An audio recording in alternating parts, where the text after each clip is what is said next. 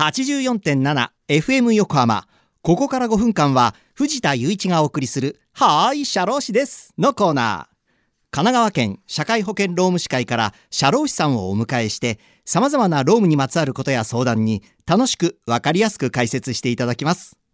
今週の社労士さんは自主専門事業部担当副会長の山田道夫さんです。山田さん今週よろしくお願いします。よろしくお願いします。さあ今月は神奈川県社会保険労務士会の、まあ、お仕事内容について伺っていこうと思うんですがまず神奈川県社会保険労務士会の自主専門事業部これは社会貢献活動ということなんですがこの社会貢献活動について教えていただけますか？はい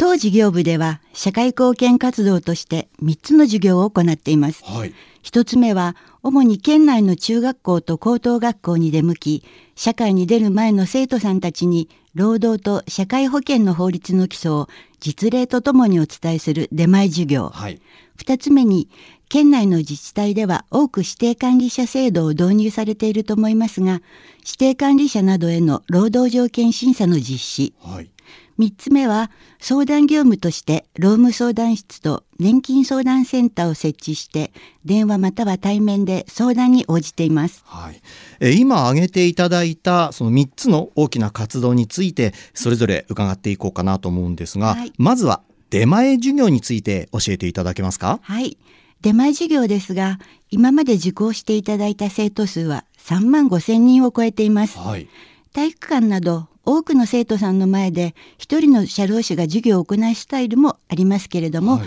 ほとんどがクラスごとに社労士が出向き生徒との距離が近い授業を行っています、はい、当然学校に出向く社労士は多くなってしまいますが生徒への熱いメッセージを持った社労士が大勢いますので安心してご依頼をいただければと思います。そう今は学校にね出前のような感じでね、はい、こう持ち込んで出前授業って行ったりしてるんですよね、はい、自分が学生時代はなかったんでこ ういうのがあったらねよかったななんて今思いますね、さあそしてもう一つ次に指定管理者制度といった制度はどういう制度なのか教えてもらっていいですか？はい。指定管理者制度とは公の施設をノウハウがある民間事業者などに管理してもらう制度です。はい、具体的には体育館、プール、図書館やコミュニティセンターなどの管理をしてもらい、住民サービスの向上を図る目的で多くの自治体に導入されています。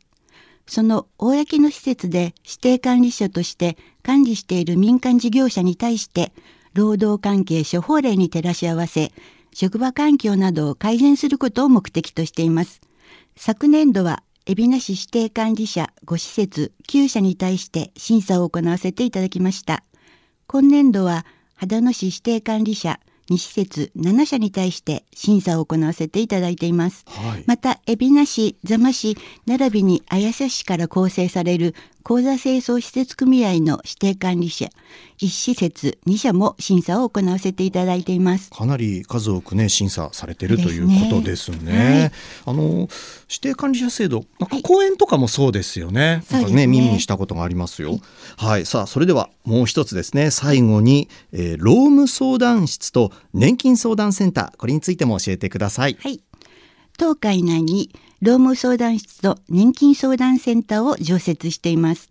労務相談室では、労働者や経営者という立場にかかわらず、相談を受け付けています。はい、労働時間、休日、残業代、ハラスメント、解雇や雇い止めなど、労働条件一般について相談を受け付けていますが、相談内容や結果によっては、紛争解決のために、斡旋の手続きにより、簡単で迅速に解決することができる社労士会労働紛争解決センター神奈川への案内も行っています、はい、こちらも東海内に設置されています。昨年度は延べ397件のご相談をいただきました、はい、そして年金相談センターは老齢年金障害年金遺族年金など年金制度一般についての相談を受け付けています。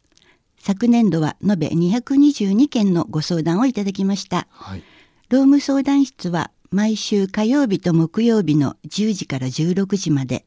年金相談センターは毎週月曜日と水曜日の10時から16時までとなっています。またいずれも面談による相談が必要とお考えの方は予約が必要となりますので一度お電話でお問い合わせくださいはい、ありがとうございます。今週は自主専門事業部社会貢献活動についてね、お話を伺いました。ありがとうございました。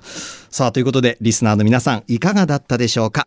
はい、社労士です。では、皆さんからのメールもお待ちしています。社労士さんに聞いてみたいことや、このコーナーへの感想もお待ちしています。さて、そろそろお別れの時間です。ここまでのお相手は藤田雄一と、山田道夫でしたこの後は再び竹末しおりさんのテイクやタイムでお楽しみください。それでは、はーい、シャロー氏です。また来週の日曜日午後2時30分にお会いしましょう。